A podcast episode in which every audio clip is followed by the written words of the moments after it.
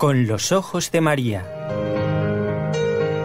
El mundo, la actualidad, las preguntas más profundas sobre Dios y la vida humana en todas sus facetas necesitan ser mirados con los ojos serenos de la Virgen, la Madre de todos los hombres. Con los ojos de María, un programa de NSE Producciones para Radio Católica Mundial conducido por Nelly Álvarez que desde la ciudad de Barcelona, en España, los saluda con mucho cariño, con mucha estima y con mucha alegría de que compartan este programa como cada lunes, miércoles y viernes. Y quiero dar las gracias a quienes desde la parte técnica nos acompañan. En primer lugar, a Jorge Grania, nuestro compañero de Radio Católica Mundial, que está en Birmingham, en Alabama, del otro lado del océano.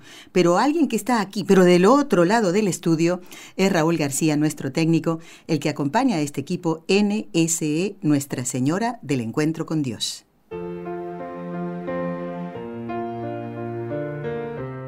Destellos sacerdotales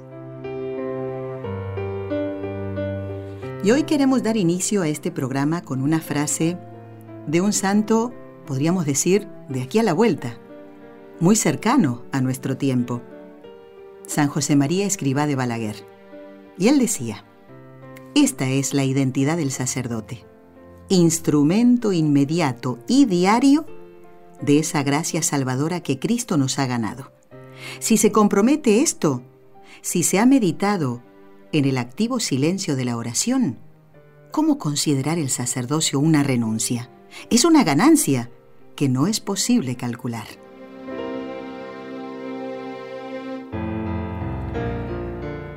Y a veces se tarda en valorar esto como una ganancia. A veces se entiende el sacerdocio como una profesión cualquiera. Eh, muchas veces eh, la vocación se descubre así, pero otras veces se va, a ver, voy a utilizar la palabra que eh, con la que hemos preparado este aperitivo desde ya mm, días atrás. A veces la vocación se va cocinando y hoy lo van a ver. Está del otro lado de la línea telefónica y en Toledo concretamente, si no me equivoco, él me va a corregir, el padre José Miguel Fernández, al que ustedes ya han escuchado en otro de los programas, ¿eh? cuando volvimos de Fátima, ¿se acuerdan? Voy a darle las muy buenas tardes, padre José Miguel, aquí en España. ¿Cómo está usted? Muy buenas tardes. ¿Qué tal? Buenas tardes. Muy bien. bueno, padre, usted está en Toledo, es así, ¿verdad? Exactamente. Muy bien. Eh, Claro, y, a los oyentes que escuchan desde el otro lado del océano hay que decirle muy buenos días. ¿Eh? Pero aquí el padre está en España, así que lo saludamos. Vamos a presentarlo, pero él después nos va a comentar eh, qué actividades así se aburre o no, por ejemplo, ¿no? ejerciendo su ministerio sacerdotal, que nos cuente todo lo que hace. Bueno, eh, él es el director de la Casa Diocesana de Ejercicios de Toledo. ¿Se acuerdan ustedes que compartimos ese pequeño cortecito de voz que escuchamos después de la peregrinación, no? Eh, además, padre, es conciliario de las Marías de los Sagrarios, que eso será tema de otra entrevista, ¿eh? porque está muy unida a un gran santo como es San Manuel González.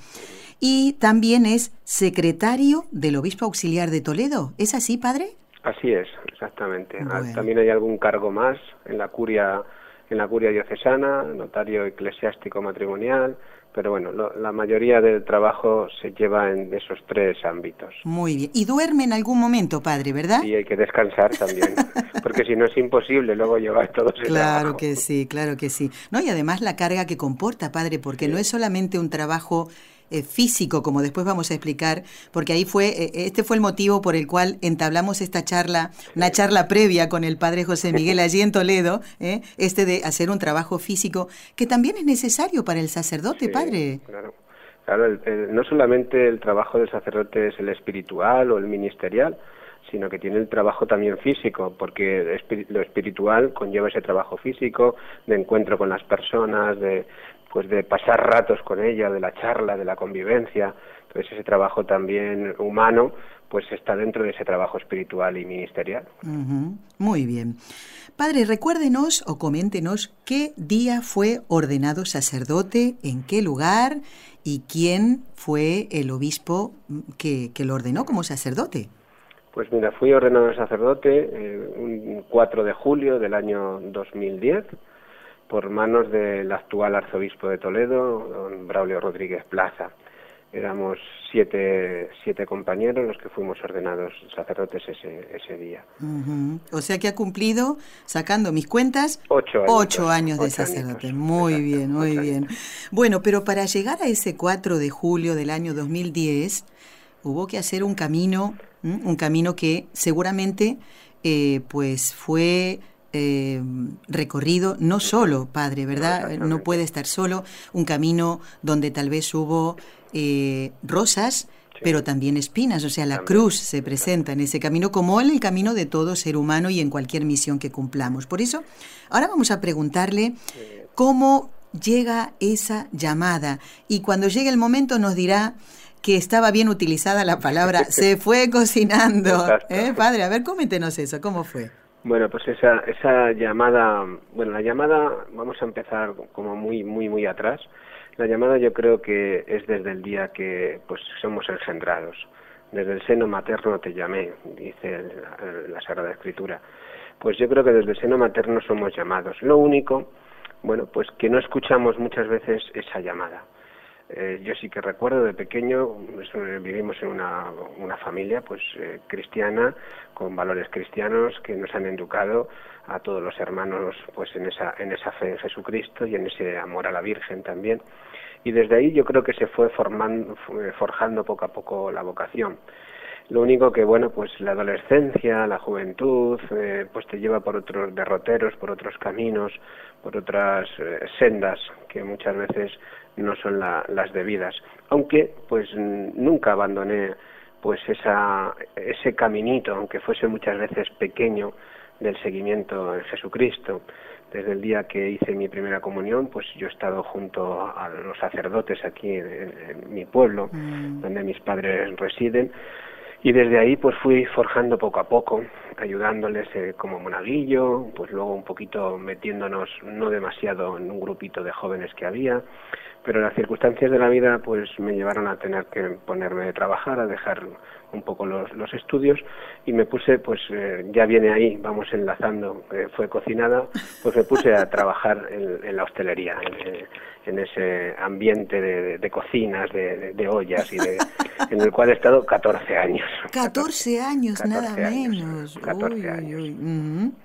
y, y bueno, pues de ahí surgió también pues eh, un encuentro, una invitación a un encuentro con la última vez que el gran santo Papa Juan Pablo II visitó estas tierras españolas y la voz del, Santo Padre fue la que yo creo que empujó del todo a, bueno pues a decirle que sí al Señor, ah, a abandonar todo lo demás que tenía, pues ese trabajo en las cocinas, esa vida un poco fría, que, porque porque cuando la alegría es simplemente momentánea, la vida es fría, la vida es fría.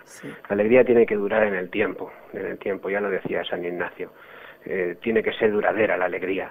Y cuando dura es que es verdadera alegría. Y, y la alegría del sacerdocio que yo encontré en ese momento con esa voz del Santo Padre Juan Pablo II, pues me, me llenó tanto, tanto que aún sigue llenándome, que aún sigue llenándome. Claro.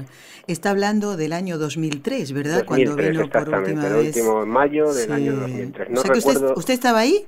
Yo estaba ahí. Pero mire, no nos vimos, nosotros también estábamos allí, padre. pues nos hubiésemos conocido. Las cosas de la vida, ¿verdad? uno dice, eh, ¿cuánta gente unida por la fe que está allí? Y el Señor tiene, fíjese, ¿no? Las, las vueltas de la vida, estábamos allí trabajando ¿eh? Eh, con, con, la presencia de nuestra radio, allí compartiendo esa fiesta, ¿no? Porque cuando la iglesia canoniza a alguien, pues es una fiesta. ¿eh? Y, y esta, la canonización, en ese caso, él fue el motivo por el cual el Papa vino aquí. Vino, a España.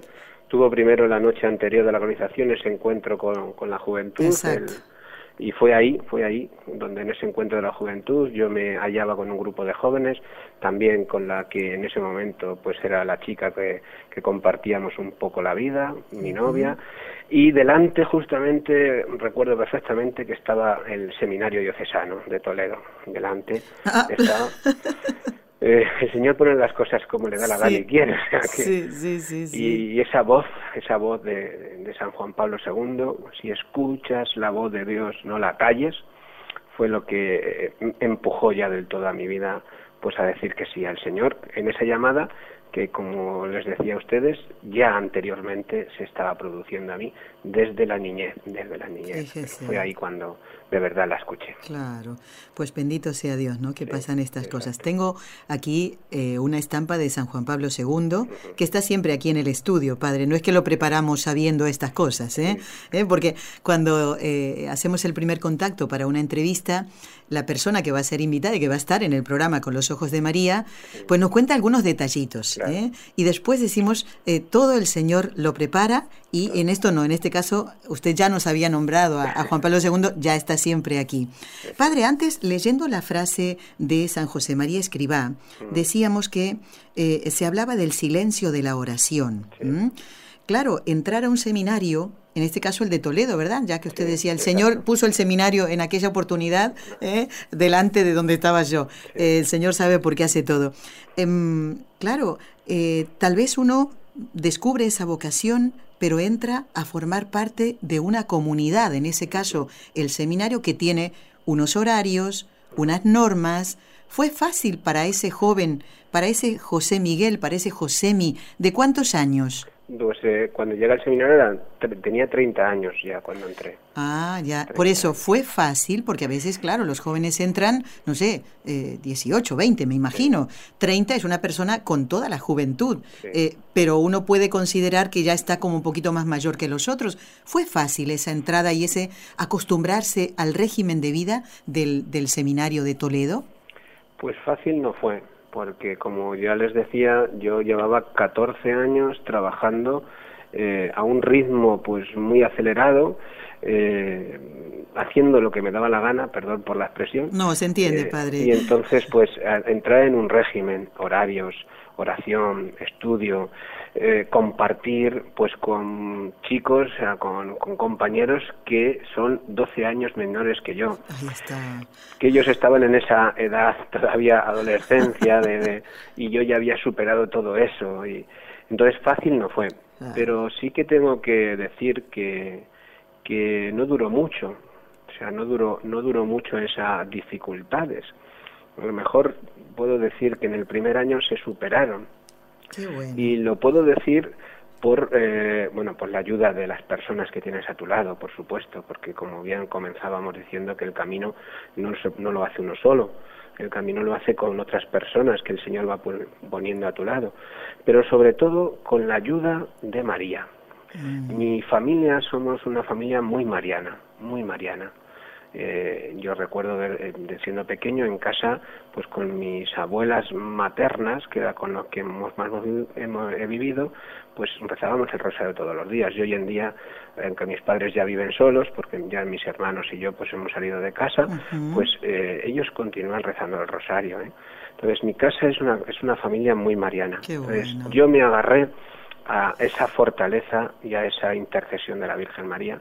Y yo creo que ella fue la que me hizo de que esa dificultad de entrar en ese ambiente pues de, horarios como bien decíamos de normas que yo ya pues como que no las tenía claro que no las tenía pues ella me ayudó muchísimo. Claro que sí sí sí. Estamos hablando de lo que son los puntales de la vida espiritual de todo cristiano y fundamentalmente del sacerdote, que es el que nos trae a Dios, ¿no? Estamos hablando de María y después de otras cosas que son sumamente necesarias como es la oración. Y usted con tantas actividades, Padre, eh, ¿tiene tiempo de hacer oración, de estar en compañía de, de, Jesús o acompañando a Jesús en la presencia de María, solo en ese silencio que el sacerdote... Mm, mm, eh, tiene que tener, porque si no, ¿cómo va a darnos a Dios un sacerdote si no entra en contacto con Él, pues, con Jesús? Eh, pues eh, es cierto, o sea, en el momento que la oración se baja o se, o se disminuye, o sea, yo personalmente lo noto, o sea, que, pues que luego todo ese trabajo que hay que realizar a lo largo del día, bueno, se realiza, pero se queda en puramente trabajo humano. No, se, no tiene ese lado de espiritual que debe de tener para yo conseguir y tener ese rato de ese encuentro con el Señor, aunque es verdad que, que yo tengo una máxima, nací el día de San Benito, el 11 de julio, y entonces tengo esa máxima de, San Benito en toda mi vida, de ora y elabora. O sea, en el trabajo también está la oración, pero sí que necesitamos ese encuentro, ese encuentro pues como más íntimo con el Señor. Pues para eso lo que hago es levantarme muy temprano muy temprano. Yo a las 8 mm. de la mañana ya tengo la, Eucaristía con mis eh, dominicas, porque soy capellán también de unas dominicas, y entonces a las 6 normalmente mis ojos están despiertos, mis ojos están abiertos pues para empezar a alabar al Señor. Con la, con la oración de la Iglesia, por supuesto, que esa, esa promesa que todos hacemos el día que somos ordenados de, la liturgia de las horas. Mm. Y ese encuentro, aunque, aunque sea en casa, eh, tengo un crucifijo que unos, una familia me regaló, unos, unos grandes amigos y buenos amigos me regalaron y son el con el que rezo frente a él todos los días. Y yo le miro y él me mira. Y, ese es mi rato de, encuentro con él y de mi fortaleza con el Señor. Es verdad que bueno, pues luego intento buscar pues esos momentos eh, frente al sagrario, esos momentos de, de, oración con el Señor Eucaristía, pero el primer momento que me fortalece y me da esa fuerza primera de la mañana es con este crucifijo y mi oración litúrgica de la iglesia del claro, de las Claro, claro, tan necesario, ¿no? Eh, volviendo a la frase que utilizamos al principio, eh, decía San José María Escribá, ¿cómo, ¿cómo considerar el sacerdocio una renuncia? ¿Usted tuvo que renunciar a algo para responder a esa llamada que el Señor le hacía para entregarse totalmente a Él como sacerdote? Bueno, pues yo tuve que renunciar a muchas cosas humanas que ahora, en esta actualidad, doy gracias a haberlas renunciado. En primero, a renunciar a ese trabajo, esa estabilidad, entre comillas, que podemos decir, en ese trabajo, como, como ya decía, en las cocinas, que es donde, donde em, de donde los empeñaba, en los restaurantes, tuve que renunciar a esa estabilidad también de haber conocido a una chica, de haber eh, intentado formar pues una familia, que eso sí que costó un poco, sí que costó un poco, pero eh, Dios pone las cosas, entonces como Él las va poniendo, pues Él fue dando las facilidades también. Pero tengo que decir que aunque renuncié, aunque renuncié, he ganado más del doble de lo que renuncié.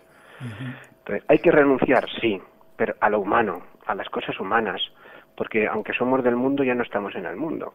Eh, y, lo, y, nos lo dice el Señor también en, la Escritura. Entonces, mm, que no nos importe todos estos chicos que seguramente nos están escuchando en estos momentos, de tantos lugares y países, y que el Señor les está tocando su corazón, que les está haciendo una llamada, pues que no tengan miedo a que tengan que renunciar a cosas materiales, a cosas humanas, porque el Señor les va a dar mucho más de todo eso que están renunciando.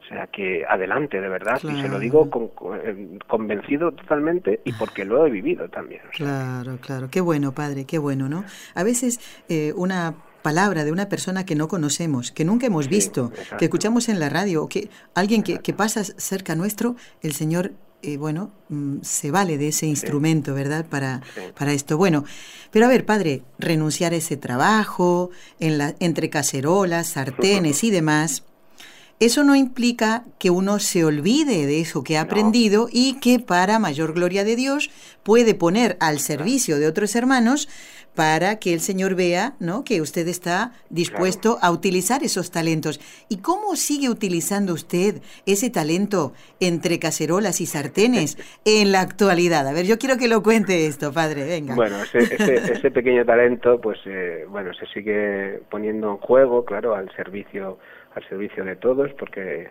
Dios nos da cada uno unos talentos y hay que, bueno, pues eh, darles juego y ponerlos al servicio de los demás.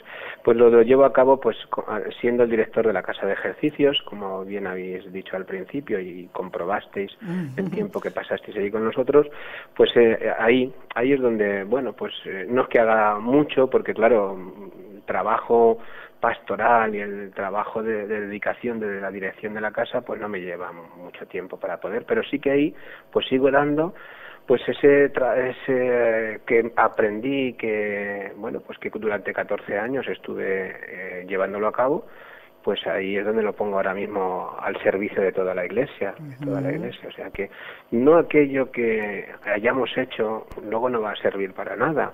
No aquello que hayamos realizado es que o que hayamos renunciado a ello por la llamada luego ya no nos va a servir para nada. No no no el Señor va poniendo en nuestras vidas aquello que después vamos a tener que seguir utilizando. Porque yo mm, mucho de todo lo que aprendí durante mi vida pues de juventud adolescencia hasta que pues decidí entrar al seminario pues todo eso ahora eso mm, pues me viene bien para mi vida eh, pastoral. O sea que mm, el Señor sabe muy bien lo que nos da para luego que se lo demos a los demás. Eso es importante. Que demos a los demás que lo demos, que no nos lo guardemos para nosotros, porque se nos ha dado gratis, entonces hay que volvérselo a dar a los demás gratuitamente también. Bueno, nosotros hemos comprobado ¿eh? la mano del Padre José Miguel, ¿eh? en, bueno, además con la bendición de los, de los alimentos también, la bendición que nos dio ahí al final, muy bien. Y una comida realmente, bueno, y vamos en peregrinación, no vamos a un hotel cinco estrellas, no buscamos un hotel cinco estrellas, pero les quiero decir a los oyentes que nosotros nos hemos sentido sumamente cómodos, toda la gente, todos los peregrinos lo decían. Y también, Padre, yo no puedo dejar de agradecerle al aire delante de todos los oyentes, miles de oyentes que están escuchando, el detalle suyo de esperarnos en la puerta de la catedral como para pasar el, el, relevo al Padre Jorge López Teulón, que estaba ahí también, ¿eh? al, que los oyentes conocen ya de muchos años, porque él está colaborando con nosotros. Entonces, nos hemos sentido realmente en familia, como debe ser en la iglesia. ¿eh? Exactamente, la iglesia tiene que ser, es una familia y no porque uno sea de un sitio, el otro sea del otro, tenga una forma de pensar o de actuar, tenemos que estar divididos, no. La Iglesia tiene que estar muy unida y, en la actualidad, con todas las eh, situaciones que están pasando en tantos y tantos países, es cuando más tenemos que estar unidos todos los cristianos, todos los católicos, mucho más unidos. Porque eso es lo que el Señor quiso, que estuviésemos unidos. Y, y, ahí nace la Iglesia, de un Pentecostés, donde estaban los apóstoles reunidos. O sea que mm. Es lo que tenemos que hacer nosotros. Un nuevo Pentecostés en el cual todos tengamos unidos y poner para los demás pues lo que sabemos hacer. Eso es en este caso aunque sea cocinar. ¿eh? Cocinar. Además de, ejercer su ministerio, que eso es lo principal, porque nos trae el, alimento, el alimento espiritual. ¿eh? Y el otro también, y bastante bien que lo hace, padre. Esa ¿eh? la, mejor, cocina es esa. La, mejor espiritual. Esa, es la mejor cocina. Muy bien, Los mejores fogones están en el altar. Qué bueno eso, no lo había pensado. Es, más que una metáfora, es una realidad. no hay nada que hacerle. Bueno, si algún oyente sintoniza ahora esta emisora y este programa, eh, le digo que me da pena porque se han perdido todo lo anterior. Menos mal que lo podrán escuchar en la retransmisión y en el podcast que también está a disposición de ustedes. Les comento que está con nosotros el padre José Miguel Fernández, que es director de la Casa Diocesana de Ejercicios de Toledo, ¿eh? además de otras actividades como secretario del obispo auxiliar. Y ahora, padre, no es que lo haya dejado para el final. Eh, porque es menos importante, ¿eh? no, porque si no, bueno, la entrevista fue llevándonos a una, a uno y otro tema. No puedo dejar de lado el tema de la familia. Usted ha nombrado a sus padres, tiene la bendición de que sus padres vivan. Cuéntenos un poquito de ellos, de sus hermanos, de esos amigos que se enteraron que Josemi se iba al seminario. A ver, coméntenos un poco esto, por favor. Bueno, pues eh, como ya les había dicho, pues mi familia es una familia pues eh, cristiana que bueno pues nos han educado somos dos hermanos yo y uno más pequeño y nos han educado a todos en ese amor al Señor en ese amor al Señor. Y mis padres bueno pues son, son una, un matrimonio pues muy humilde. Mi padre es, eh, agricultor mi madre se, se, ha dedicado toda la vida ya son mayores pero se ha dedicado toda la vida pues al cuidado de la casa al cuidado de cada uno de nosotros al cuidado de sus padres porque mi abuela materna ha vivido con nosotros eh, y entonces bueno pues una familia muy humilde muy sencilla. El día que, bueno, pues yo ya mm, había pensado, ya había reflexionado sobre esta llamada y sobre, pues, abandonar estas, eh, pues, situaciones humanas y entrar al seminario, la reacción de mi madre fue la más bonita de todas, o sea, la más bonita de todas, porque la reacción de mi madre fue en ese momento dar gracias a la Virgen de sus labios no salían otra palabra más que gracias, gracias María, gracias Virgen querida, gracias María. ¿Por qué? Porque parece ser que desde el día de mi nacimiento soy el primogénito, pues ella ofreció mi vida a, lo que el Señor estuviese dispuesto a través de María. Y entonces pues ella daba muchas gracias a la Virgen que me había cuidado y que ahora había sido ella la que había dicho, pues bueno, pues voy a seguir cuidándole, pero desde, este, desde esta situación mi padre, un hombre bueno, bueno, una persona de, bueno, muy buena, silenciosa, callada, en su trabajo diario, en el campo, pues simplemente sus palabras eh, en aquel momento fueron espero que lo hayas pensado bien y contarás con nuestra ayuda como has contado toda la vida. El problema fue la relación de mi hermano. Ah, ¿qué pasó ahí del pequeñín, el Benjamín? El Benjamín. Somos dos, siempre unidos, siempre juntos. Eh, no hemos hecho nada sin que el otro no lo supiese y no le hemos hecho nada sin que el otro no estuviese. Y así continuamos, gracias a Dios. Estamos muy, muy unidos. Claro, él pensó en ese momento que, que me perdía. O sea, que, que ya no me iba a volver a tener. Y entonces su reacción fue fuerte tuvo mucho tiempo sin, sin ir a verme y sin dirigirme la palabra y sin mm. nada. Pero bueno, el Señor fue modelando también su corazón y, y viendo que no, que no hay una pérdida, que no hay una pérdida, que hay una ganancia, que hay una ganancia, porque como decía, aquí en mi casa somos dos nada más, pero mis compañeros de curso pasan por mi casa como si estuviesen en la propia suya y consideran mi familia como si fuese la suya, igual que yo me, sucede con la de ellos. Entonces eh, ahí mi hermano también ve una riqueza, una riqueza de que no ha perdido un hermano, sino que ha ganado seis más. Entonces que no se pues, queje, que no se queje. Es el, corazón, el, Señor va modelando el corazón de cada persona, de cada persona. Y los amigos, pues igual lo, lo toleraron muy bien. Éramos también una pandilla de amigos pues que estábamos muy unidos a la vida parroquial. Es muy importante, o sea, perdona que, que cambie un poquito de... pero es importante tener una vida parroquial, cercana. A, las propias parroquias, a los propios sacerdotes con en los cuales tenemos cerca, que podemos, bueno, pues tener no solamente al sacerdote, no solamente al amigo, no solamente al confesor, sino aquel que nos va indicando el camino que, que debemos de seguir importancia de, vivir la vida parroquial. O sea, todas estas personas que me están escuchando en estos momentos, yo les animo a que vivan la vida parroquial, que se acerquen a sus parroquias, que se acerquen a sus sacerdotes, que, que se pongan al servicio de ellos, aunque no sepamos hacer muchas cosas, pero al servicio de ellos. Porque eso es lo que a mí me ayudó a, a escuchar la llamada el, que estábamos, que el grupo con el cual yo me reunía, estábamos muy cerca de la parroquia del sacerdote y ellos entendieron perfectamente pues esa llamada que yo acepté del Señor. claro, qué bonito, qué bonito todas estas experiencias, Padre, pues estupendo. Seguro que dará mucho fruto la entrevista y nos alegramos mucho ¿no? de, de, tenerlo hoy en el programa, así que aprovechamos estos minutitos que nos quedan para, pues a ver, voy, voy a preguntarle eh, cuál es el modelo de sacerdote que le ha ayudado más en estos ocho años de ministerio, sea un santo ya canonizado, un beato, alguien que está en proceso o alguien que ni siquiera se ha empezado el proceso, ¿eh? Eh, o alguien que en este momento pues pasa por las calles de Toledo y, y usted dice, quiero imitar las virtudes de este sacerdote. Bueno, siempre, siempre he tenido como modelo mm, pues a San Juan Pablo II, por supuesto. Ha sido mi papa. Ha sido mi papa. Primero porque escuché de él esa voz y a través de él ha sido escuché la, la llamada.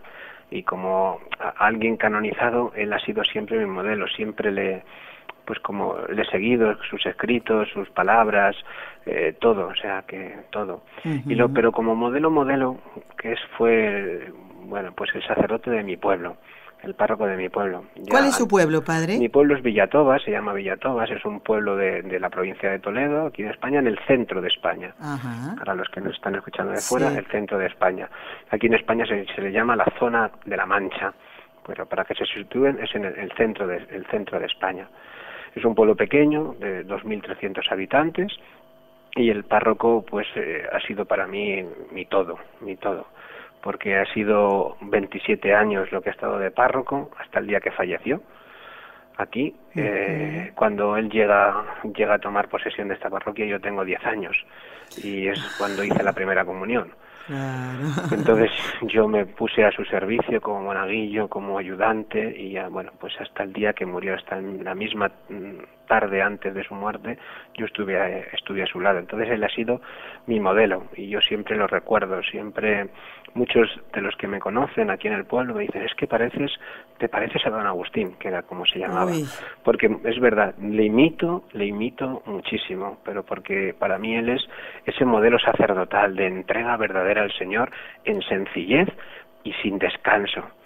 Era ya muy mayor y no se cansaba, no se cansaba en, en, llevar a los demás lo que hiciese falta lo que hiciese falta. Y eso para mí que ese ha sido ese, mi, mi, gran modelo de sacerdote. Muy bien, muy bien. Bueno, padre, una pregunta culinaria. Sí. Supongamos que en casa de sus padres llegan esos hermanos, esos hermanos adoptados, ¿eh?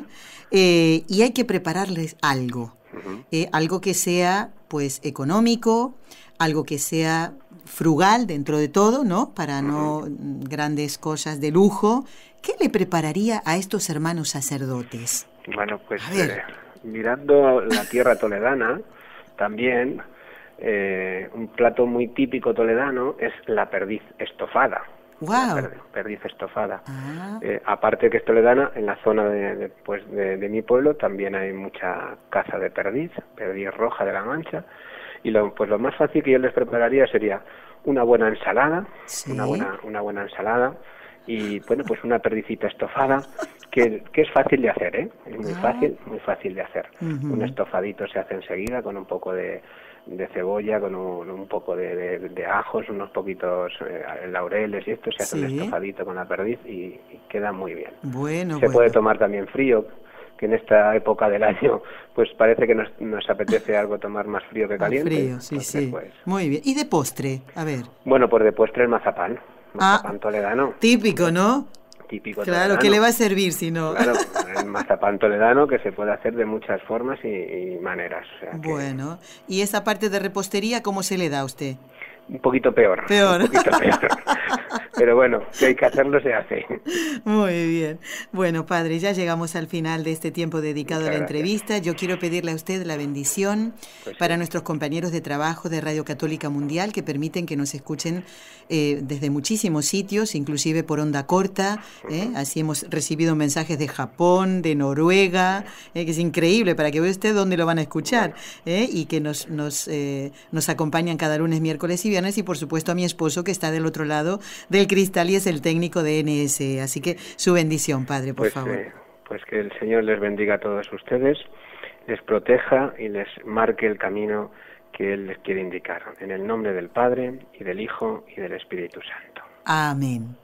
Muy bien, damos las gracias al Padre José Miguel Fernández, director de la Casa Diocesana de Ejercicios de Toledo, secretario del Obispo Auxiliar de esa mm, diócesis, conciliario de las Marías de los Sagrarios. Quedan pendientes algunas entrevistas, Padre, porque ahora queríamos hacer este primer contacto que ha sido precioso, ha sido una entrevista muy entrañable, me ha encantado y, y espero que a los oyentes seguro que les habrá gustado y ya charlaremos en otro momento, nos ponemos en contacto con usted para tocar otros temas que están muy unidos a la vida del sacerdote. ¿Vale, Padre? quieran. Muchísimas gracias y que Dios lo bendiga. Gracias y que les bendiga mucho. Amén. Adiós, Padre. Amigos, ustedes no se vayan, ¿eh? porque el programa continúa un ratito más. ¿eh?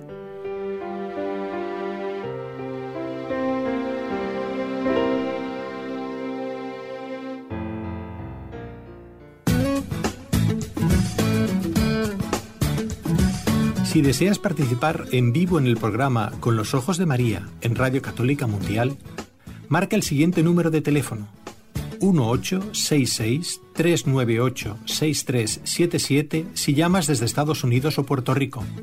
Si llamas desde otros países, marca el código internacional y luego el número 1205-271-2976. el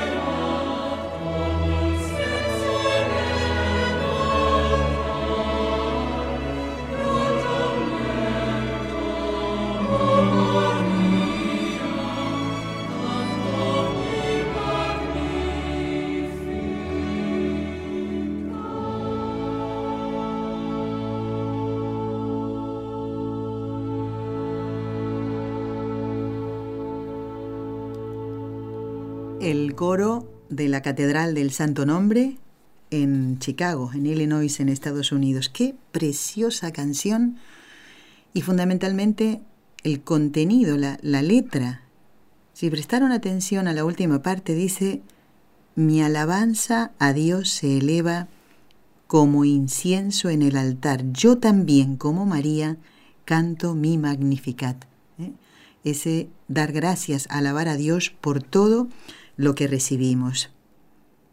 Y qué bonito, ¿no? Que un sacerdote constantemente tenga en los labios ese magnificat, ese gracias, ¿eh? doy gracias al Señor por ese regalo tan bonito del sacerdocio.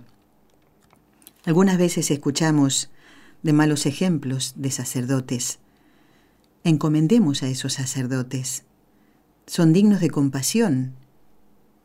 Y el Señor hará una obra grande, como la hizo en María. Pero depende de nuestra oración. ¿eh? Encomendemos con mucho cariño a todos los sacerdotes. Y a los que no nos dan ejemplo, con más razón.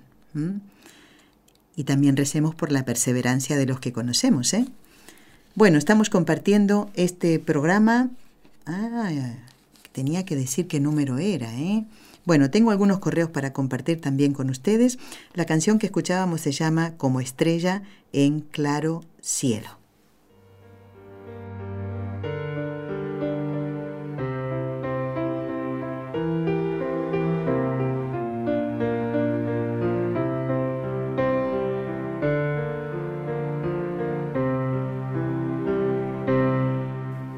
Sí, ya tengo. Este es el número 58 de los programas que hemos hecho y estamos haciendo en este ciclo de estellos sacerdotales.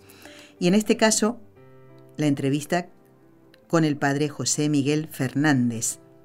Si alguien quiere enviarle un mensaje, pues nos lo hace llegar a nosotros al correo electrónico del programa y nosotros somos, hacemos como de puente. ¿eh? Suena bonito esto, pero es la realidad.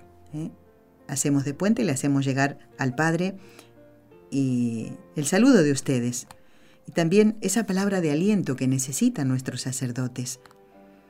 El estar en familia, a lo mejor algún sacerdote que ustedes conocen está desarrollando una misión allí, en el lugar donde ustedes viven, pero él no es de ahí.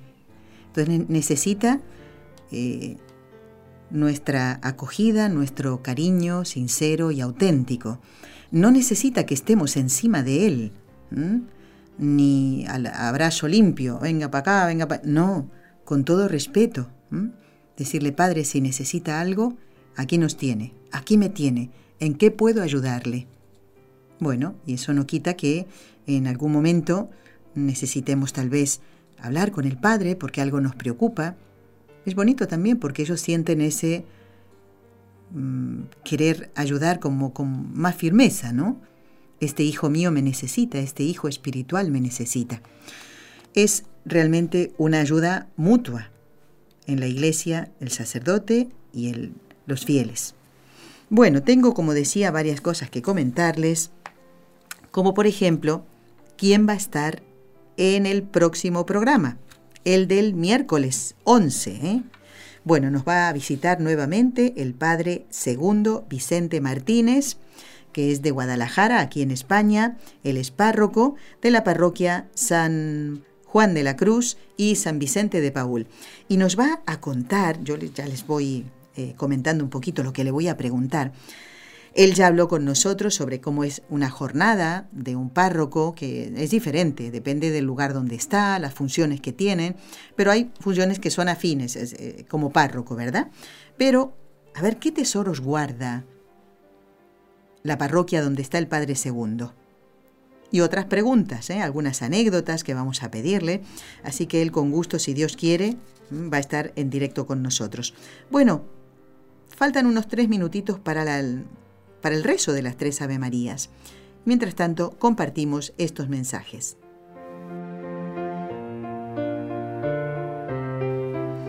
Le doy las gracias a Adriana, que eh, dice reciba mis saludos por la mejoría en su salud y me manda una receta muy sencilla y económica para que me ponga mejor de lo que estoy. Un abrazo, dice que se mejore pronto. Adriana, de verdad que te agradezco la receta y también los buenos deseos de que me ponga bien. Tengo miedo de, que se me escape una tos porque no lo puedo controlar. Pero aquí estamos, ¿eh? El Señor nos da la fuerza para seguir adelante eh, haciendo este programa. Bueno, también doy las gracias a Marina, a Roxana y a Beatriz, que desde Costa Rica y Canadá nos envían bendiciones. Y dice, hola Nelly, Raúl y a todo el equipo.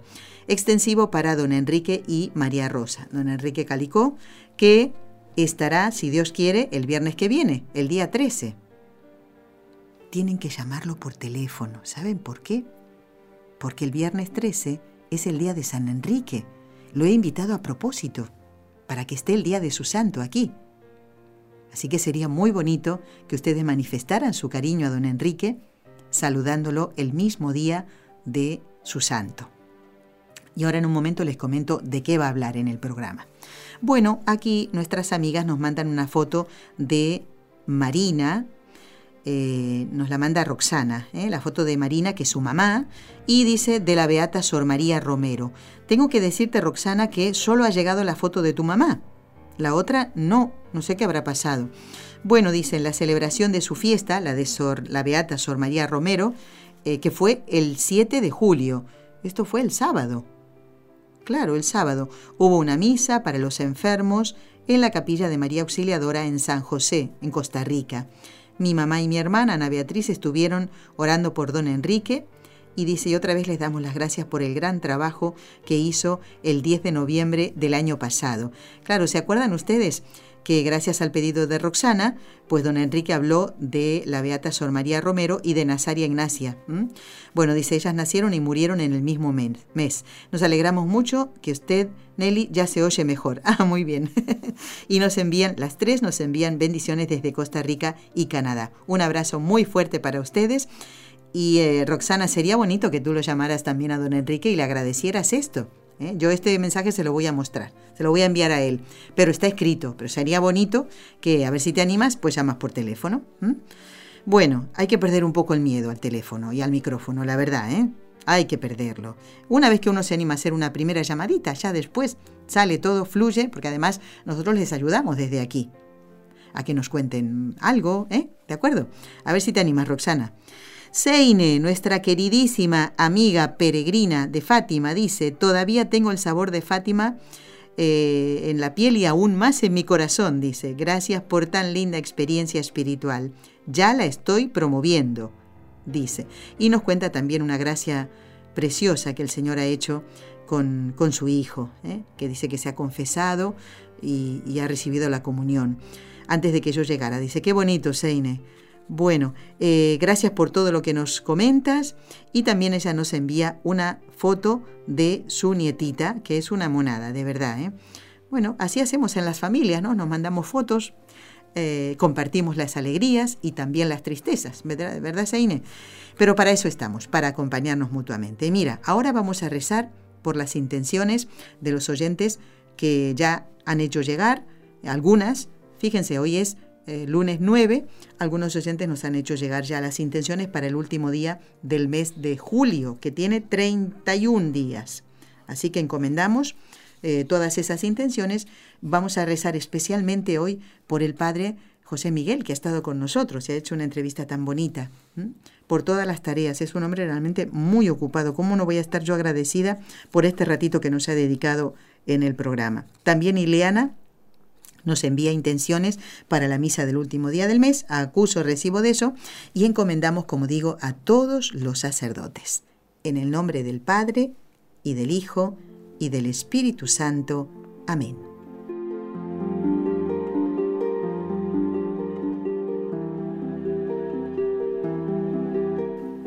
María, Madre mía, por el poder que te concedió el Padre, libra a todos los sacerdotes de caer en pecado Dios te salve María, llena eres de gracia, el Señor es contigo. Bendita tú eres entre todas las mujeres, y bendito es el fruto de tu vientre, Jesús. Santa María, Madre de Dios, ruega por nosotros pecadores, ahora y en la hora de nuestra muerte. Amén. María, Madre mía, por la sabiduría que te concedió el Hijo, libra a todos los sacerdotes de caer en pecado. Dios te salve María, llena eres de gracia, el Señor es contigo. Bendita tú eres entre todas las mujeres, y bendito es el fruto de tu vientre, Jesús. Santa María, Madre de Dios, ruega por nosotros pecadores, ahora y en la hora de nuestra muerte. Amén.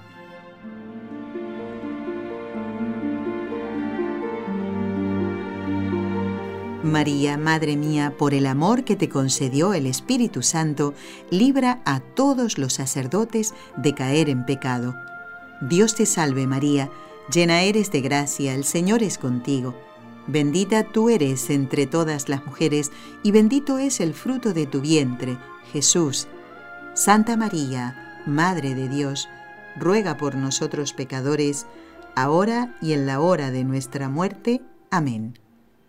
Dios Padre Todopoderoso, por intercesión del Inmaculado Corazón de María, te pedimos la santidad de los sacerdotes del mundo entero.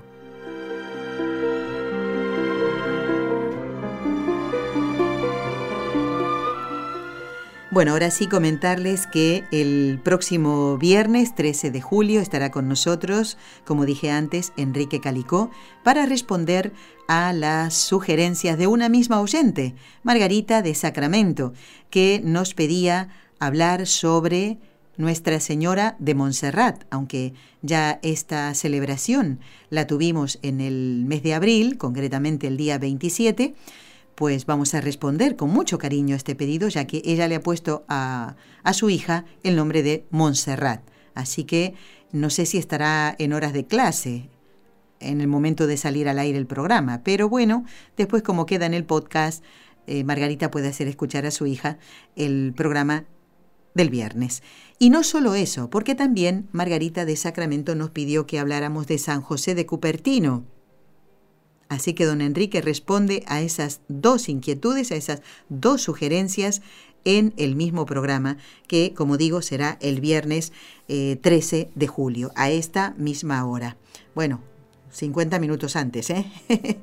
bueno, también quiero comentarles que pronto estará en el programa el padre Juan Antonio Mateo respondiendo a consultas que ustedes nos han hecho. Así que ya iré diciendo, todavía estoy dudando de qué día va a estar. Entonces no se preocupen que les vamos informando así de a poquito. ¿ven? Ustedes ya saben que esta semana, el miércoles, el padre segundo Vicente Martínez, desde Guadalajara, y eh, por teléfono, claro, porque aquí estamos en Barcelona. Y el viernes, aquí en vivo y en directo, creo ¿eh? que se encuentra ya mejor de salud don Enrique Calico. Y recuerden que Enrique y su esposa van con nosotros a la peregrinación a Lourdes del 17 al 19 de agosto. Así que aquellos que todavía no se han decidido, pues que lo hagan, vengan. Está muy cerquita aquí Lourdes. ¿eh? Bueno amigos, ya llegamos al final del programa, pero no quiero dejar de saludar especialmente a nuestros hermanos de Colombia. Hoy están de fiesta porque hoy celebran a Nuestra Señora de Chiquinquirá, la patrona de este querido país. Que sepan que cuando fuimos al santuario de Torre Ciudad, en Huesca, aquí en España, fueron algunos peregrinos colombianos, porque aquí en Barcelona hay muchas personas de, de este país, pero muchas, ¿eh? de verdad, de distintas zonas de Colombia, y estuvieron buscando que habíamos hecho un concurso de fotografía, ahí mismo, ¿eh? con el autobús, no lo publicábamos en ningún lugar en especial, de eh, fotografías de las patronas de los países, de los mismos peregrinos. Y entonces, pues ahí está un cuadro de Nuestra Señora de, Chiquinquirá, porque no hay una imagen de bulto, que le llamamos, ¿no? Como Nuestra Señora del Carmen, que nos está acompañando aquí en este mes de julio, mes dedicado a ella. Y bueno, de entre estos peregrinos colombianos, pues había algunos que participaron del concurso de fotografía y anduvieron buscando entre, yo no sé, Raúl, ¿cuántas imágenes debe haber ahí? Eh, muchísimas, sí, pero una cantidad, 500 podríamos decir. No sé si más, ¿eh? Imágenes de, de la Santísima Virgen de lugares, pero lejanos que uno ni se imagina, inclusive de África, de China. Por supuesto, en mi caso busqué a Nuestra Señora de Luján y también me sacaron una foto, porque había peregrinas de Argentina también. ¿eh? Así que es muy bonito eh, esto, porque mm, es una manera de unir a todos los peregrinos que van a Torre Ciudad. Ese santuario, como les había comentado, fue construido eh, por inspiración de San José María Escribá de Balaguer, el fundador del Opus Dei. Y los peregrinos que van allí, pues no sé quién habrá sido el primero, empezaron llevando imágenes de sus propios países y hoy es impresionante la cantidad de peregrinos que van al santuario, la cantidad de imágenes que hay de la Santísima Virgen y todos buscando la que corresponde a su país. Es una cosa preciosa eso. ¿eh? Es una manera de unir ¿eh? a todos. No hay, no hay fronteras en la iglesia, no debe haber fronteras en la iglesia. Todos formamos parte de esta gran familia que es la Iglesia Católica. Así que quien quiera formar parte de esta familia, pues lo esperamos, ¿eh? eh a prepararse con el bautismo y bueno, a entrar en la iglesia. Gracias a todos por habernos acompañado, a Jorge Graña, nuestro técnico de Radio Católica, a Raúl García de NSE y al padre José Miguel Fernández que hoy ha estado con nosotros. Hasta el próximo miércoles, si Dios lo permite, compartimos el programa Con los Ojos de María. Muchísimas gracias. Has escuchado un programa de NSE Producciones para Radio Católica Mundial.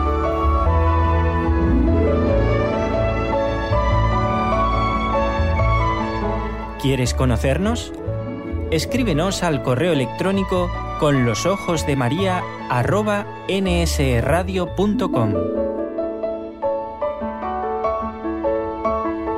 Envíanos tus sugerencias o comentarios con los ojos de María arroba nsradio.com.